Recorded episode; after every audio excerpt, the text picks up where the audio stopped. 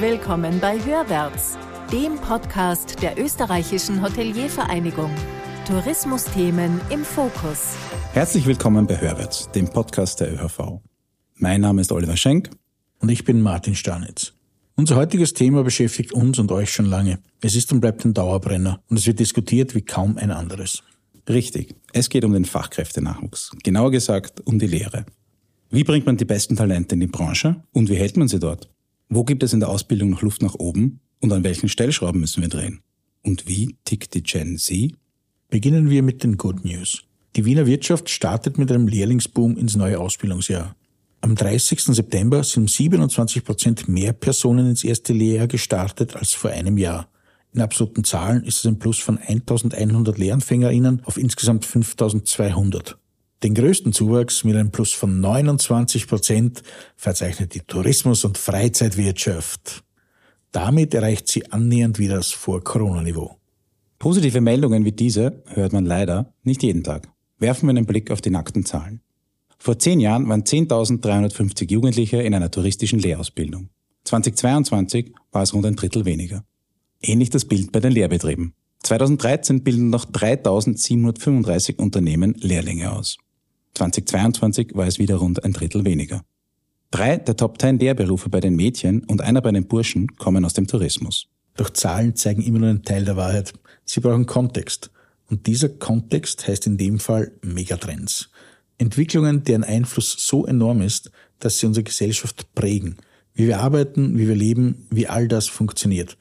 Nicht von einer Sekunde auf die andere, sondern mehr wie eine Lawine in Zeitlupengeschwindigkeit. Genau das bekommen wir und so gut wie alle Unternehmen gerade zu spüren. Österreich, aber auch viele andere europäische Länder stehen vor sehr großen Herausforderungen. Bemühungen der Politik, das aufzuhalten, verpuffen. Die Megatrends sind zu mächtig. Sie lassen sich nicht aufhalten. Der vielbeschworene demografische Wandel trifft die Wirtschaft in den nächsten Jahren und Jahrzehnten, Stichwort langsame Lawine, mit voller Wucht. Bis 2040 nimmt die Zahl der Pensionistinnen und Pensionisten in Österreich laut Statistik Austria um 48 Prozent zu. Also fast um die Hälfte. Die Zahl der Personen im Haupterwerbsalter zwischen 20 und 65 geht im selben Zeitraum um 3,5 Prozent zurück. Das geht Hand in Hand mit einer in diesem Ausmaß noch nie gesehenen Geburtenflaute. Und immer mehr von den immer weniger werdenden jungen Leuten entscheiden sich für eine akademische Ausbildung. Das ist für eine Gesellschaft, die mehr und mehr hochwertige Dienstleistungen konsumieren will, nur schwer zu verdauen. Verschärft wird das Ganze noch durch eine europaweit restriktive Einwanderungspolitik gegenüber Nicht-AkademikerInnen und eine Arbeitskultur, die weg von Vollzeit hin zur Teilzeit geht. Wenn man da überhaupt noch von Arbeitskultur reden kann. Das ist ja vielmehr eine kultivierte Work-Life-Balance. Vor allem die Jugend schreibt das groß. Wie die Gen Z noch so tickt und was im Umgang mit Lehrlingen und jungen MitarbeiterInnen sonst zu beachten ist, wissen Uli und Martin Pattig. Sie sind Trainer, sie coachen Führungskräfte, High Potentials und Lehrlingsausbildner. Hallo Uli und hallo Martin. Hallo Oliver, danke für die Einladung. Hallo, hallo Oliver, hallo Uli. Danke für eure Zeit. Ähm, fangen wir mal so an. Was ist für euch Mut? Zum Thema Mut, da stürze ich mich gleich leicht rein. Mutig ist für mich jemand, der sich so ganz authentisch zeigt und sich nicht hinter Funktionen oder irgendwelchen Titel verschanzt. Und das ist auch ein Mensch, bei dem man sofort erkennt, ob ihm etwas wichtig ist. Und in Bezug auf das Thema, das ist auch jemand, der auch entschlossen ist, um für seine eigenen Überzeugungen einzustellen. Und selbst dann, wenn das im Moment vielleicht etwas unpopulär ist oder wie es ja bei Lehrlingen manchmal auch ist, dass dann vielleicht die Harmonie mal kurz eine Pause einlegen muss, um eine Situation zu klären. Und auf die Frage, wie mutig seid ihr? Insofern denke ich, dass wir sehr mutig sind, weil wir ohne doppelten Boden arbeiten und uns auch tatsächlich trauen, die Dinge beim Namen zu nennen. Mhm. Das ist wahrscheinlich auch sehr wichtig, wenn man mit einerseits jungen Leuten und dann auch mit, mit den Führungskräften zu tun hat und kein Sugarcoating, sondern die Dinge beim Namen nennen. Für mich ist mutig sein auch ähm, dass man keine Scheu hat davor, auch öffentlich zu scheitern oder auch in seinem Tun einmal einen Fehler zu machen. Und Ziel ist ja nicht, dass der Fehler passiert, sondern das, was man danach oder davor darauf macht. Und ich glaube, gerade im Umgang mit Jugendlichen, ähm, je ehrlicher mit meinen, man mit seinen eigenen Unperfektheiten eingeht, desto eher ist man glaubwürdig und desto besser kommt man auch an, beziehungsweise kann man auch einen besseren Kontakt aufbauen. So die, die Grundlage der Zusammenarbeit. Dass man in guter Beziehung ist, dass man in guten Kontakt ist, dass man mitbekommt, was ist gerade beim anderen los und wie ist der gerade drauf. Und insofern mutig sein, und da gebe ich dir Martin recht, einfach so dieses Herz aufmachen und auch zeigen, ja, ich bin verletzlich, ich bin äh, nicht perfekt, aber gemeinsam machen wir das Beste draus. Würden Sie sagen, dass das bei der sogenannten Gen Z so ist? Ihr habt täglich mit denen zu tun, habt mit den Leuten zu tun, die, die sie ausbilden. Wie ticken die Jungen? Ich tue mir ein bisschen schwer, weil was ich sehe, äh, dass wir dieser Generation mit der gleichen Skepsis gegenübertreten, mit der auch unsere Eltern uns gegenübergetreten sind und auch mit dem gleichen Unverständnis. Für mich ist es Teil von äh, einfach dieser Entwicklung und diese Einteilung ist für mich etwas, das aus dem Marketing kommt, einem aus dem Marketing stammende Betrachtung, mit der man versucht, zukünftigen Kunden einen Namen zu geben. Mhm. Und jetzt in der praktischen Arbeit, es gibt nicht die Generation Z oder wie auch immer oder Y oder was auch immer. Uns zeigt sich bei den Recruitings und auch bei den Seminaren mit den jungen Menschen ein sehr aus, äh, ausgesprochen heterogenes Bild. Mhm. Was uns schon auffällt, ist, dass die jungen Menschen nach außen hin wesentlich mehr Selbstvertrauen zeigen und sie sich auch trauen, mehr wie wir und auch wesentlich fordernd sein. Mhm. Also ich mache mir jetzt wenige Gedanken über die Generation-Geschichte, sondern mehr darüber, wie man diesen jungen Menschen, die für ihr Alter teilweise sehr, sehr reif sein, wie man denen eine Perspektive bieten kann. Mhm. Und ich sehe auch diese ich würde fast sagen, Sehnsucht nach Transparenz, Glaubwürdigkeit und Ehrlichkeit.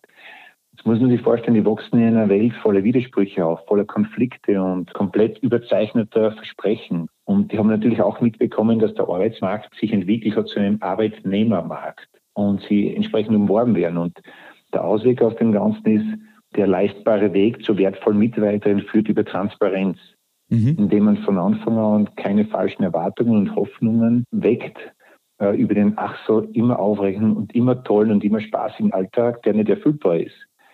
Wenn wir vom ersten Tag an den Youngsters reinen Weinen schenken über das, was im Alltag erwartet, dann zeigen wir ihnen, dass wir sie ernst nehmen und, und für voll nehmen. Mhm. Äh, dann kriegen sie auch eine Form von Orientierung und etwas, was sie derzeit selten finden, nämlich ein ehrliches, gemeintes, aufrichtiges Gespräch, ohne dass ihnen irgendjemand irgendetwas sozusagen verkaufen möchte. Mhm. Ja, also ich, ich trenne es gern auch ähm, Einerseits ist es das, was Jugendliche machen sollen und müssen. Das ist wichtig für ihre Entwicklung und für ihr, ihr Auftreten. Und das haben alle Jugendliche durchgemacht.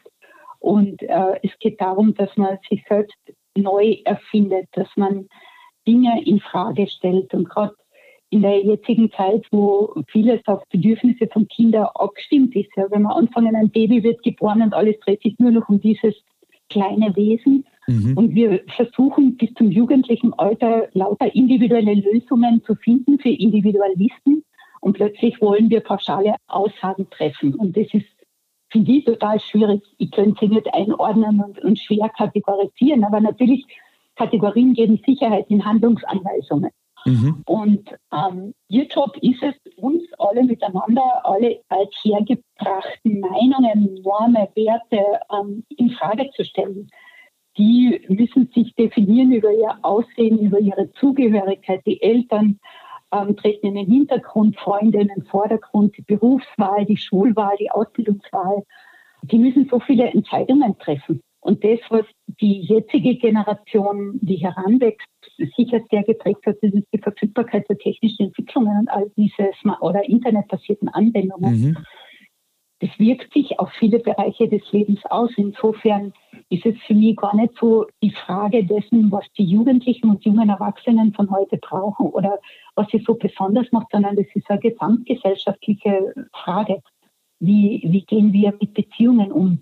Schreiben wir uns lieber oder gehen wir noch ins Gespräch? Und ähm, wie, wie gehen wir um mit dem Thema Lernen? Wie funktioniert Lernen heute mit, mit all den Möglichkeiten, die wir haben? Ähm, wie setzen wir diese Fähigkeit der Konzentrationsfähigkeit oder der Aufmerksamkeitsspanne ein? Mhm. Oder wie definieren wir uns über das Selbstbild? Wir sehen jeden Tag viele äh, coole Videos, coole Fotos und glauben, jeder andere lebt in einer perfekten Welt, nur ich nicht. Und wenn man sich jetzt in die Lage von einem Jugendlichen hineinversetzt, der in einem Gefühlschaos ist, weil die Hormone verrückt spielen oder weil das Hirn einmal kurz wegen Umbau geschlossen ist und weil sie sich gerade überhaupt nicht auskennen, weil sie Stress haben mit Eltern oder mit Freunden oder mit Ausbildungsplatz. Und dann verlangen wir gerade ähm, in der Tourismusbranche oder in der Hotellerie, dass sie in einem hochperfektionierten Dienstleistungsbereich funktionieren wie Erwachsene. Und dabei kennen sie sich mit sich selber ja nicht aus, geschweige denn in der Gesellschaft, wo sie sich bewegen. Und jetzt haben wir natürlich schon sehr, sehr hohe Ansprüche. Und was mir so taugt an der Arbeit mit Jugendlichen ist, dass wir versuchen, den Stress rauszunehmen und einfach nur mal das Bewusstsein zu schaffen, hey, es sind junge Menschen, ähm, das ist total normal, dass sie manchmal ein bisschen verrückt sind, verrückt von der Norm. Das ist ihr Job. Das macht unser, unseren Alltag lebendig. Natürlich, manchmal ärgert man sich vielleicht, weil es nicht so reibungslos funktioniert, aber letztendlich ist es ganz eine wichtige, innovative Kraft. Was dann wahrscheinlich auch dazu führen kann, dass die jugendlichen Realitäten am Arbeitsalltag scheitern, sage ich mal. Wie seht ihr das? Was können Ausbildner da tun? An welchen Schrauben können die drehen, damit äh, das einhergeht und nicht so weit auseinander klafft? Die Führungskräfte hören das natürlich nicht so gerne, deswegen sage ich es auch nur ganz leise. Äh, wir wissen, dass junge Menschen unglaublich viel vom Verhalten der Erwachsenen imitieren. Das gehört einfach dazu. Mhm. Und wir sehen es auch in den Seminaren mit den Führungskräften, dass zum Beispiel, weil es heißt immer ja Sinn geben und Sinn stiften und, und so weiter. Wir sehen einfach in den Seminaren und Workshops mit den Führungskräften auch, dass oft der Sinn bei den Führungskräften auf der Strecke geblieben ist. Mhm. Und dass äh, beim Verrichten der verschiedenen Tätigkeiten, dass denen auch keine Bedeutung mehr gegeben wird. Es wird halt gemacht, weil es sich gehört, aber nicht, weil es eine Bedeutung oder, oder, oder geschweige denn eine Wichtigkeit hat. Und dieser sogenannte Sinn hinter den Tätigkeiten, der braucht einfach eine Übersetzung in den Alltag von den jungen Menschen. Äh, die kommen aus der Schule, denen wird alles vorgekaut. Wir dürfen nicht annehmen, dass jetzt plötzlich mit einem Schnipper die Welt verstehen und selbstständig sein. Wir müssten sie an der Hand nehmen. Und indem man mit ihnen auch erarbeitet daran, du, welche Folgen hätte es denn, wenn du diese Arbeit jetzt nicht auf diese Art und Weise machst, dann wird ihnen auch bewusst, hey, das ist ja wichtig, was ich mache, weil sonst gibt es diese und diese, diese Auswirkungen und Folgen. So vermittelt man einen, einen Sinn bei der Arbeit. Mhm. Und sie wollen, so wie jeder Mensch auch, dass das, was sie tun, dass das bedeutsam ist, dass es wahrgenommen und wertgeschätzt wird. Das ist aber nichts Hochtrabendes, nichts Kompliziertes. Mhm. Es braucht aber allerdings die Bereitschaft der Führungskraft und dass sich die Führungskraft auch wirklich die Zeit nimmt, um die Hintergründe für die Wichtigkeit dieser Tätigkeit auch zu erklären. Dann ist es relativ einfach und dann ist es auch möglich, das zu machen, was viele Führungskräfte den, den jungen Menschen absprechen, nämlich man kann sie nicht mehr motivieren. Ich mhm. habe ganz andere Erfahrungen gemacht die sind schon, dass die Jugendlichen ähm, absolut darauf angewiesen ist, dass man ihnen das Feedback gibt. Und ähm, in einem Produktionsbetrieb ist es ja relativ einfach, mhm. weil da gibt es gewisse Handgriffe und Fertigkeiten, die muss man können. Aber in einem Dienstleistungsbetrieb, wo es darum geht, vielleicht auch den Gast zu lesen und äh, herauszufinden, was braucht er jetzt, äh, was kann ich machen, damit er sich noch, äh, noch besser aufgehoben fühlt bei uns, das ist etwas, was man natürlich schwer lernt, wenn man es nicht mitbekommen hat oder wenn es nicht Gott gegeben ist. Mhm. Und dieses Vermitteln und das Feedback geben und zu sagen, hey, also ganz konkret, nämlich anhand von einzelnen Beispielen, schau, in der Situation, da hat es mir gut gefallen, dass du die Person angeschaut hast, dass du sie angelacht hast, dass du von dir aus ein Glas mitgenommen hast oder auch im Service ähm, besonders aufmerksam warst. Und Jugendliche tun sich schwer, Emotionen zu lesen. Mhm. Insofern ist es für sie auch schwierig, manchmal empathisch zu sein und von sich aus das zu liefern, was vielleicht ein Erwachsener automatisch macht.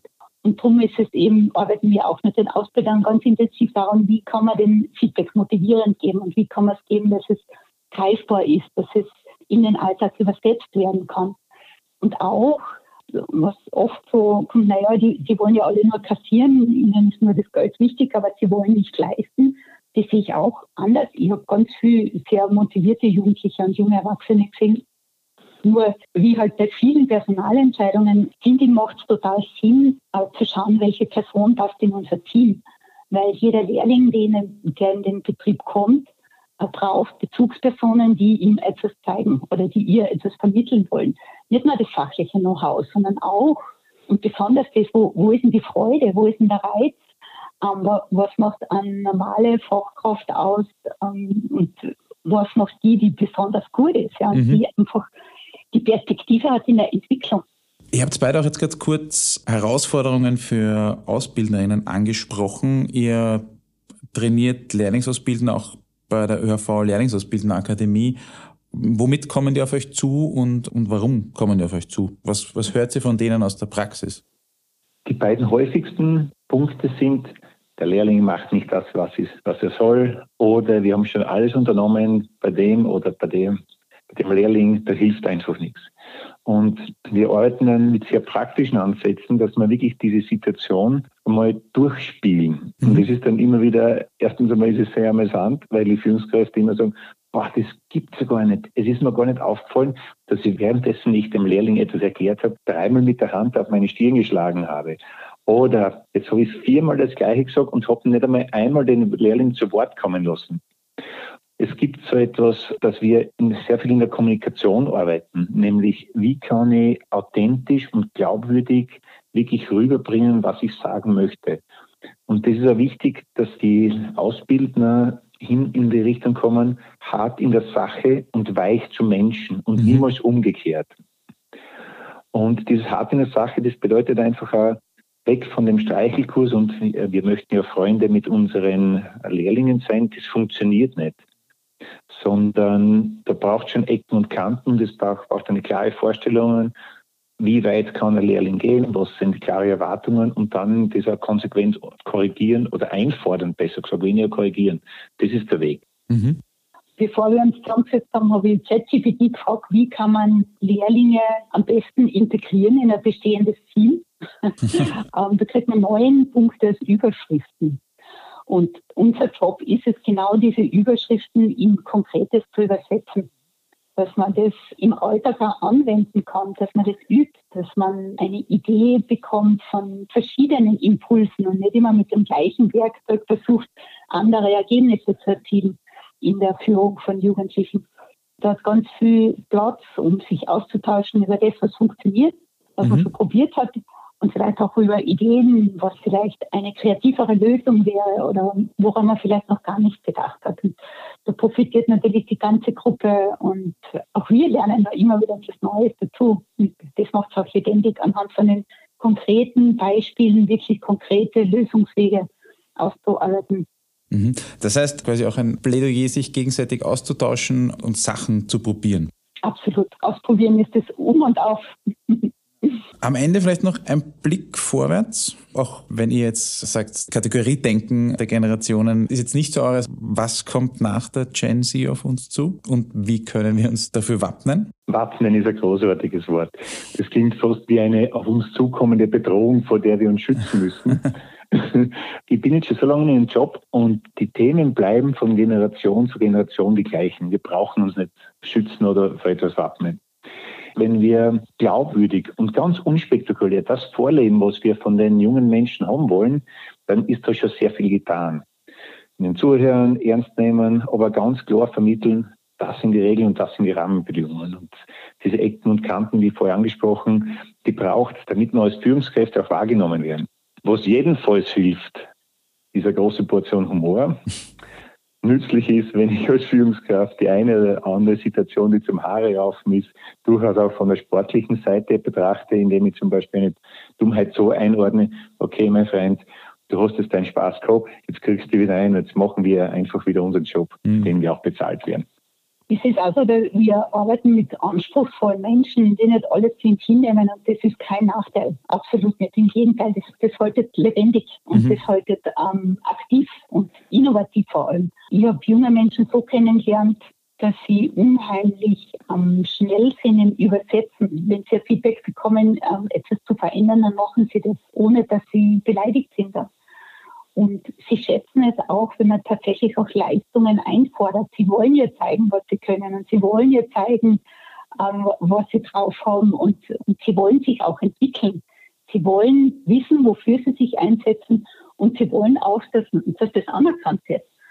Und äh, dieses Feedback geben und das kritisch bleiben, das offen bleiben und vor allem das Aufeinander zugehen, ist für mich einfach das Um und Auf, was auch in Zukunft keine Bedrohung sein wird, sondern im Gegenteil, da können wir alle miteinander nur gewinnen.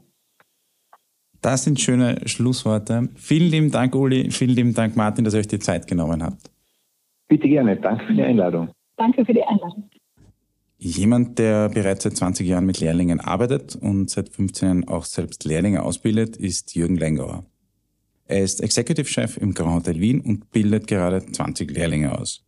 Jürgen, danke, dass du da bist. Wie haben sich äh, die jungen Leute, wie hat sich die Arbeit mit den jungen Leuten in, in einer Zeit geändert?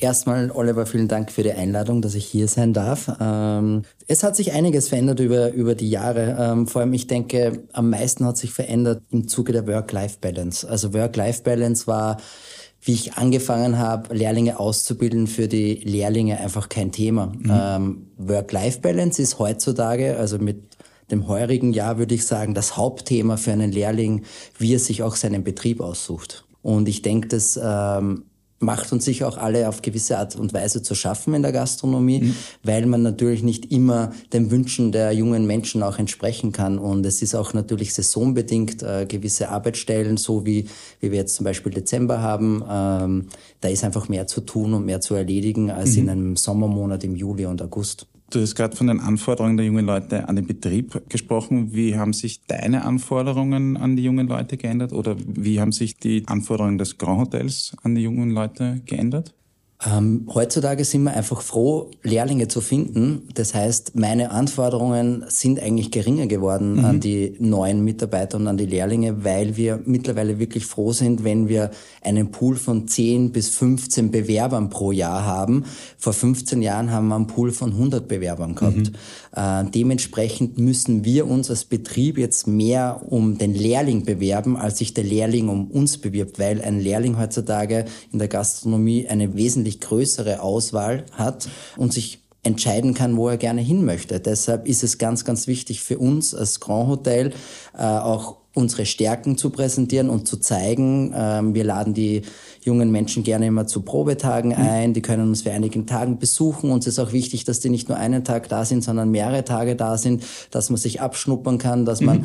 auch sieht, ist das die richtige Arbeitsstelle für mich? Ist das der richtige Lehrling für mich? Äh, mhm. Es soll ein Geben und ein Nehmen sein und es soll vor allem ein Miteinander sein, weil es ist ein Weg, den man gemeinsam beschreitet. Und mhm. für viele junge Menschen ist es der Start ins Arbeitsleben. Und da sind vor allem wahrscheinlich auch erste Eindrücke sehr wichtig. Für euch als Hotel und natürlich auch für die Branche, ob wenn, ja. wenn das der, der erste Touchpoint ist mit Tourismus, den man hat oder mit, mit Richtig. Gastro. Ich denke, das ist entscheidend ja. äh, eigentlich. Also ich denke, der erste Eindruck entscheidet, äh, will ich den Beruf wirklich ausüben? Mhm. Habe ich mich richtig entschieden mhm. für diesen Beruf? Äh, ist das was, was ich mein ganzes Leben lang machen möchte? Mhm. Und ich denke, gerade wenn man 15 ist vielleicht und direkt aus der Schule kommt, hat man vielleicht auch noch gar nicht eine Idee, wie Arbeitsleben ist oder mhm. habe ich mich dann richtig entschieden oder wie sind meine Möglichkeiten, was kann ich alles machen mit meinem Leben? Ähm, ja. In den letzten Jahren hat sich auch das Bild vom Koch etwas geändert. Also ich würde sagen, so Mitte der 2010er ist alles ein bisschen hipper, ein bisschen entstaubter geworden. Tattoos sind dazugekommen.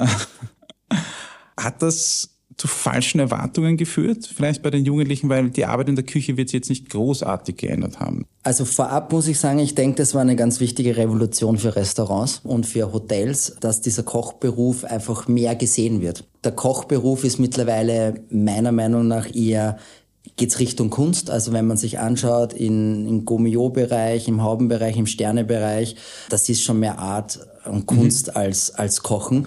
Und ich denke, das war damals auch eine wichtige Botschaft, was möglich ist in einer Küche. Mhm. Und natürlich hat sich das verändert und hat sich das auch niedergeschlagen äh, auf die ganzen Betriebe und Köche. Aber man muss ja auch eines verstehen. Es kommt auch immer darauf an, wo fange ich an zu lernen? Gehe ich in ein Restaurant, was prämiert ist mit Hauben und Sternen, oder gehe ich in eine Kantine oder äh, in ein Krankenhaus zum mhm. Lernen? Hier ist schon die erste Entscheidung, geht es in diese Richtung oder geht es in die andere Richtung? Und ich muss sagen, für mich persönlich über diese Jahre war es nur positiv zu sehen. Mhm. Also es war eigentlich nie nach was Negatives, mhm. weil die Leute, die sich dafür entscheiden, anhand von den tätowierten Fernsehköchen, äh, wie sie auch alle heißen.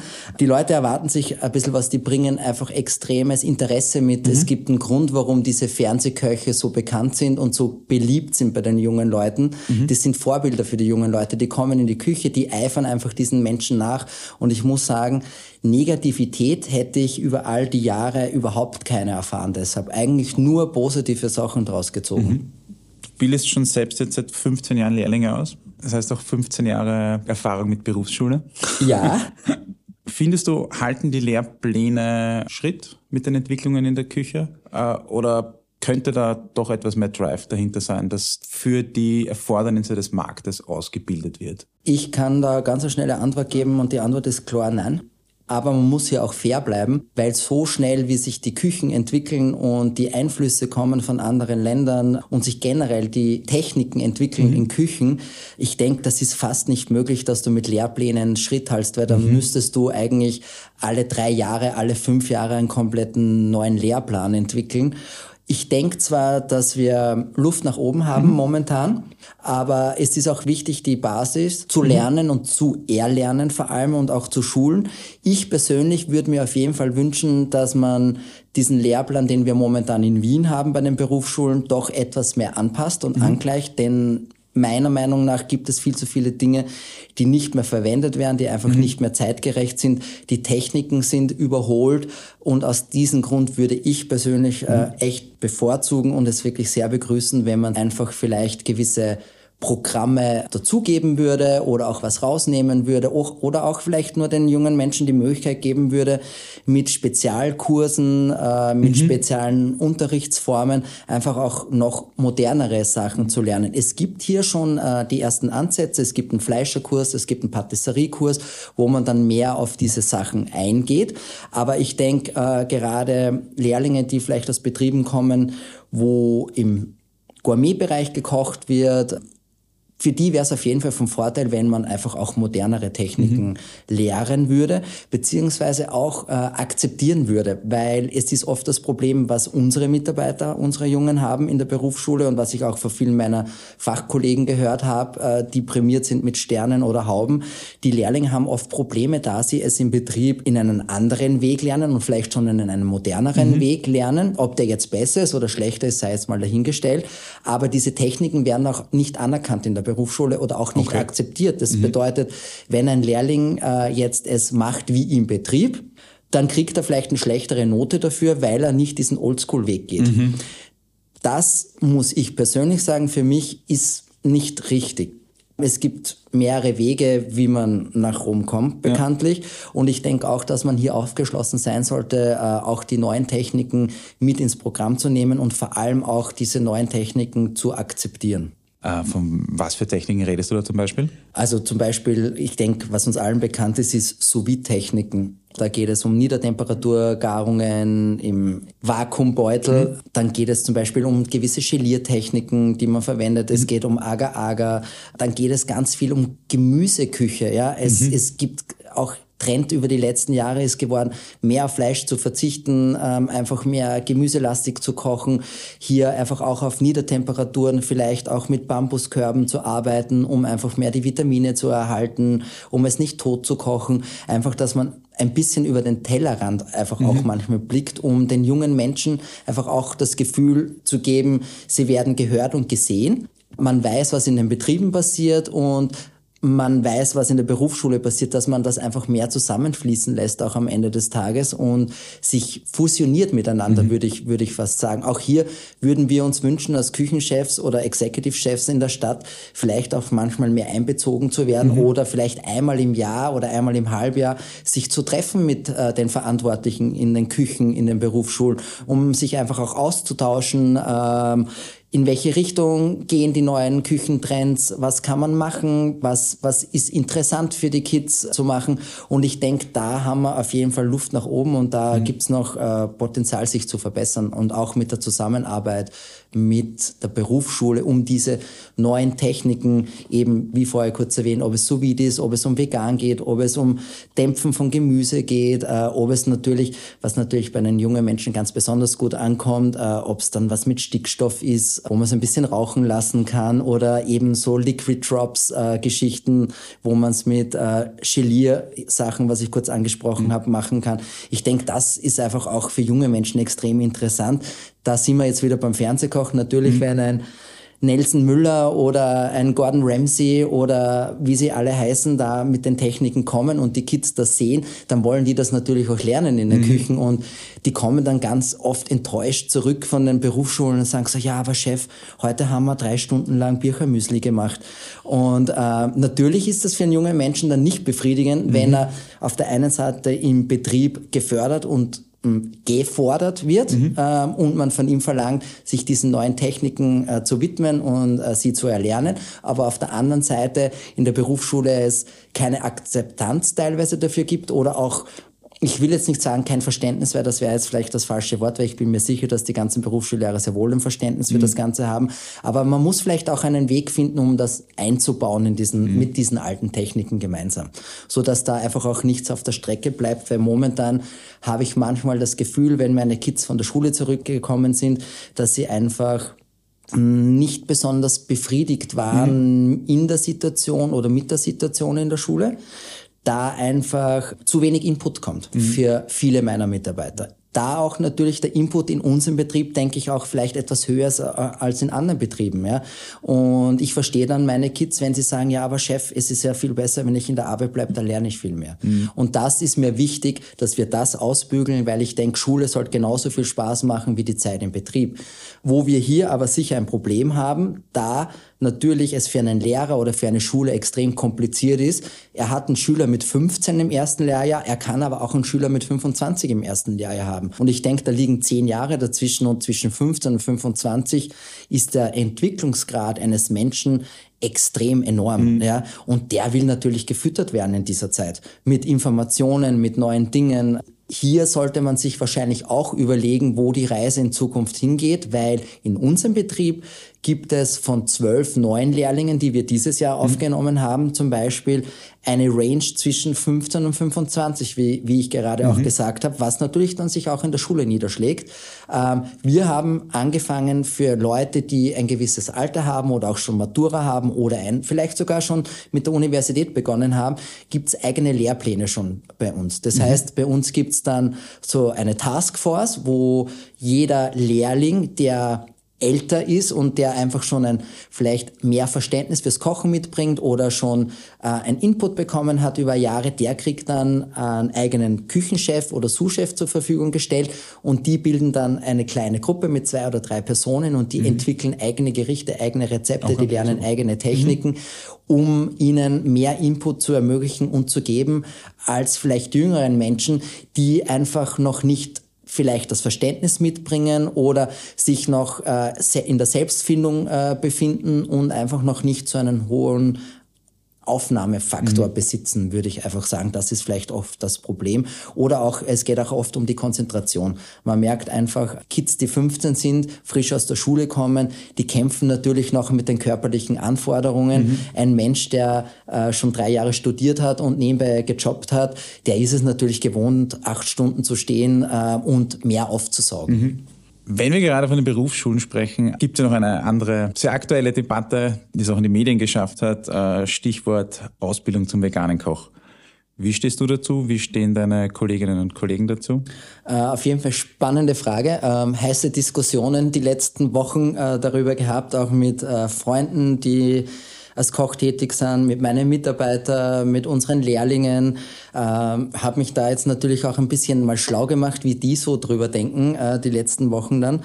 Und ich habe es echt spannend gefunden, die Antworten, weil alle durch die Bank sagen, es ist ganz wichtig, ähm, diese veganen Optionen zu haben und auch diese Skills zu erlernen, weil vegane Küche sich einfach komplett unterscheidet von der normalen Küche, wie wir sie als Österreicher mhm. vielleicht auch kennen. Und gerade wir Österreicher sind doch ein Fleischland oder wir Mitteleuropäer und sind so richtige Fleischesser. Und natürlich äh, ist das gerade in unserem Land, denke ich, eine spannende Diskussion. Die meisten würden sich wünschen, quasi so eine vegane Kochstunde zu haben mhm. und dass das mit inkludiert ist in der Berufsschulausbildung. Aber alle, mit denen ich gesprochen habe oder der Großteil sagt, einen eigenen veganen Koch finden sie schwierig, weil einfach die ganzen Basics dann nicht mehr funktionieren mhm. würden oder nicht mehr gelehrt und geschult würden. Ja? Mhm. Und da würde jetzt für mich persönlich die Range zu weit auseinander sein, dass man eine Regular Kochausbildung mhm. hat und eine vegane Kochausbildung. Ich denke, es wäre wichtig, dass es fusioniert ist, mhm. so dass man zum Beispiel jetzt 80 Prozent oder 70 Prozent regular macht und 30 Prozent mit vegan anfängt, weil ich denke, wenn ich meine Lehre abgeschlossen habe und mich bewusst für einen veganen Weg entscheide, mhm. dann gehe ich auch in die Betriebe, die das lernen oder mhm. wo ich noch mehr Erfahrung sammeln kann. Und ich denke nicht, dass es nötig ist, im Vorhinein den Menschen die Möglichkeit zu verwehren, jetzt unter mhm. Anführungszeichen auch die normalen Sachen zu erlernen, weil viele Techniken und viele Sachen kommen aus der Regular-Küche und sind die Basics. Und ja. ich denke, wenn ich ein guter Koch werden möchte oder auch wenn ich im veganen Bereich äh, durch die Decke gehen möchte, muss ich schon die Küche verstehen. Und ich denke schon, dass es dann Sinn macht, äh, eine Kochausbildung zu machen. Vielleicht noch mit dem Schwerpunkt vegan mhm. dazu. Aber was ich mir wünsche, wie gesagt, für die Zukunft wäre, dass da eben wesentlich mehr auch noch in den Berufsschulen kommt Allerdings denke ich nicht, dass es Sinn mhm. macht, eine eigene Sparte für einen veganen Koch oder eine eigene Lehre zu mhm. machen. Und das hat sich auch so ein bisschen bestätigt äh, mit dem Feedback, was mhm. ich so bekommen habe von meinen Kollegen. Wie digital ist die Kochlehre? Bei uns? Mhm. WhatsApp. Okay. WhatsApp und ich denke, äh, wir arbeiten noch mit so einem Portal, wo wir alle Rezepte raufladen, mhm. dass unsere Mitarbeiter quasi mit dem Link, den wir verschicken, äh, zugreifen können. Mhm. Und wir haben jetzt mit unseren Lehrlingen dieses Jahr ein Grand Hotel App entwickelt. Mhm. Also das heißt, das hat unsere Personalchefin, die Frau Amann, instruiert mit einer Firma, die haben das angeboten. Das läuft auch übers Land Wien. Mhm. Ähm, wir wurden da unterstützt und da wurde eine App entwickelt für die Kids mhm wo quasi alle Informationen eingespeist werden für die Kids, wo die Arbeitsverträge drinnen sind, wo Informationen reinkommen, was sich im Betrieb tut, wo Informationen drinnen sind, was man quasi machen kann an mhm. Kursen etc. Ja, und das finde ich ganz interessant. Wie sehr es genutzt wird von den Kids, kann ich jetzt selber nicht beurteilen. Wir füttern es ganz brav als Abteilungsleiter mhm. und als Chefs in der Firma. Ob die Kids jetzt damit viel arbeiten, äh, kann ich mhm. leider so jetzt nicht beurteilen. Aber im Großen und Ganzen denke ich, dass der digitale Einzug in der Küche schon enorm worden ist. Mhm. Aber in meiner Küche im Grand Hotel ist er noch nicht so hoch, weil es für uns einfach momentan nicht notwendig ist und es mir jetzt momentan keinen zeitlichen Vorteil bringt. Wobei ich zum Beispiel weiß von meinen Kollegen in Krankenhäusern oder Universitäten, die Kantinen betreiben etc., da ist der enorm mhm. mittlerweile, weil da rennen alle Rezepte rennen da digital, da rennt viel über Bildschirme, da läuft viel über Digitalisierung von den Geräten. Das heißt, da schiebst du dann gewisse Sachen rein, das läutet automatisch, das kocht sich von selber etc. Mhm. etc. Also ich denke, da hat sich sehr, sehr viel getan im allgemeinen Bereich. Mhm. Aber wie gesagt, in meiner Küche persönlich ist das noch nicht so angekommen. Kann das vielleicht damit zu tun haben, dass man in einer Küche von deinem Niveau leichter noch Mitarbeiter findet, als jetzt in einer wahrscheinlich nicht so spannenden Großküche für Universitäten und dass dort Digitalisierung ein Muss ist, dass es noch funktioniert? Bin ich deiner Meinung, äh, bin ich ganz bei dir. Ich denke, das ist der Key. Ja. ja. Ähm, du findest keine Mitarbeiter mehr oder kaum mehr Mitarbeiter in diesem Bereich. Und wenn du natürlich auf Masse produzierst und auf Masse kochst, tust du dir wesentlich leichter, wenn du dir von Geräten helfen lässt. Ja. Das bedeutet, da hast du dann riesige Kombidämpfer von diversen Marken, die einfach schon mit Funk gesteuert werden, mit Handy-Apps gesteuert werden, wo du genau einstellen kannst, welche Temperatur zu welcher Zeit, der sich automatisch startet. Ich glaube, das beste Beispiel vielleicht für viele Zuhörer ist der Thermomix, haben viele zu Hause. Der spielt alle Stickeln. Also den kann, ich habe selber einen zu Hause, mhm. wenn ich was vorkochen möchte. Du fütterst deinen Thermomix mit der Ware, kannst das über eine App steuern und eine Stunde bevor ich nach Hause gehe, starte ich den zu Hause und wenn ich zu Hause ankomme, ist das Essen fertig. Ja? Dementsprechend hat sich dann natürlich vieles getan mhm. und wird auch sicher von vielen verwendet. Mhm. Wie du richtig sagst, bei mir in der Küche, ich habe das große Glück, noch lebende Menschen äh, in der Küche zu haben und Hände zu haben. Und dementsprechend bin ich Gott sei Dank noch nicht so angewiesen auf diese Techniken. Du hast viele Lehrlinge ausgebildet während deiner Karriere. Ähm, wo arbeiten die heute? Wo kann man hinkommen als Kochlehrling? Also ich, ich, muss sagen, ich habe äh, großes Glück. Meine Lehrlinge sind äh, eigentlich über die ganze Welt verteilt muss ich wirklich sagen, ich bin mit ganz vielen in Austausch. Also es gibt einige, die in Asien tätig sind, es gibt einige, die es nach Amerika geschafft haben. Mhm. Ähm, es sind einige natürlich in Österreich unterwegs. Ich muss aber auch gestehen, es gibt natürlich einen Prozentsatz, den ich eigentlich jetzt nicht gerne sage, aber das sind circa 40 Prozent mhm. der Lehrlinge, die ich ausgebildet habe, sind nicht mehr in der Gastronomie mhm. tätig. Äh, einfach aus Gründen, die uns vielleicht allen bekannt sind. Mhm. Schlechte Bezahlung, schlechte Work-Life-Balance, äh, es wurde nicht gut umgegangen menschlich mit ihnen, mhm. es wurden ihnen vielleicht Möglichkeiten verwehrt etc. Es hat vielleicht oft irgendwo in einer anderen Branche das schnelle Geld gelockt. Und was natürlich auch ein Impact war, war Corona. Mhm. Also Corona hat ganz viele Leute Leute aus den Küchen mhm. vertrieben oder aus der Gastronomie. Danke für deinen Input, werden wir definitiv mitnehmen in die Branche und vor allem auch danke für deine Zeit, dass du gekommen bist. Gerne, Oliver, es hat auch richtig Spaß gemacht und äh, ich finde, es waren wirklich ganz tolle Fragen und vor allem auch für mich als Küchendirektor wirklich wichtige Fragen und ich bin echt froh, dass man mal die Möglichkeit auch hat, diese Sachen zu äh, beleuchten und zu besprechen vor allem auch und vielleicht auch nach außen zu tragen und ähm, die Leute einfach auch ein bisschen zum Denken anzuregen. Das haben wir, glaube ich, auf alle Fälle gemacht. Danke. Man sieht, dass die Ausbildung der Fachkräfte von morgen dank engagierter Leute wie Uli und Martin Battig oder Jürgen Lengauer in guten Händen ist. Das stimmt positiv. Dennoch gibt es, wie überall, auch hier schwarze Schafe. Das brauchen wir nicht zu beschönigen. Diese wenigen machen die großteils harte und gute Arbeit der überwiegenden Masse an Betrieben zunichte. Sie dienen als abschreckende Beispiele, die undifferenziert ins Rampenlicht gezogen werden um damit politisches Kleingeld zu wechseln. Das haben sich die Branche und viele tausende engagierte Betriebe und KollegInnen nicht verdient. Nicht falsch verstehen, da braucht es Konsequenz. Wir fordern deshalb auch schon seit langem, dass der Feststellungsbescheid, also die Berechtigung, Lehrlinge auszubilden, befristet wird. Davon würden alle profitieren. Am meisten die Lehrlinge selbst. Zu guter Letzt lässt sich vor allem eines mit Sicherheit sagen. Die Auszubildenden in den heimischen Tourismusbetrieben sind top. Regelmäßig belegen sie in internationalen Wettbewerben Spitzenplätze. Darauf können wir alle, ihre Betriebe, ihre AusbildnerInnen und am meisten natürlich sie selbst stolz sein. Damit sie in Zukunft auch weiterhin diese Top-Performances abrufen können, braucht es aber auch einen zeitgemäßen und modernen Lehrplan, der mindestens genauso vorausblickend ist wie die jungen Leute selbst. Das war es für heute. Wie immer findet ihr alle Details zu unseren Gästen in den Shownotes. Danke fürs Zuhören und bis zum nächsten Mal.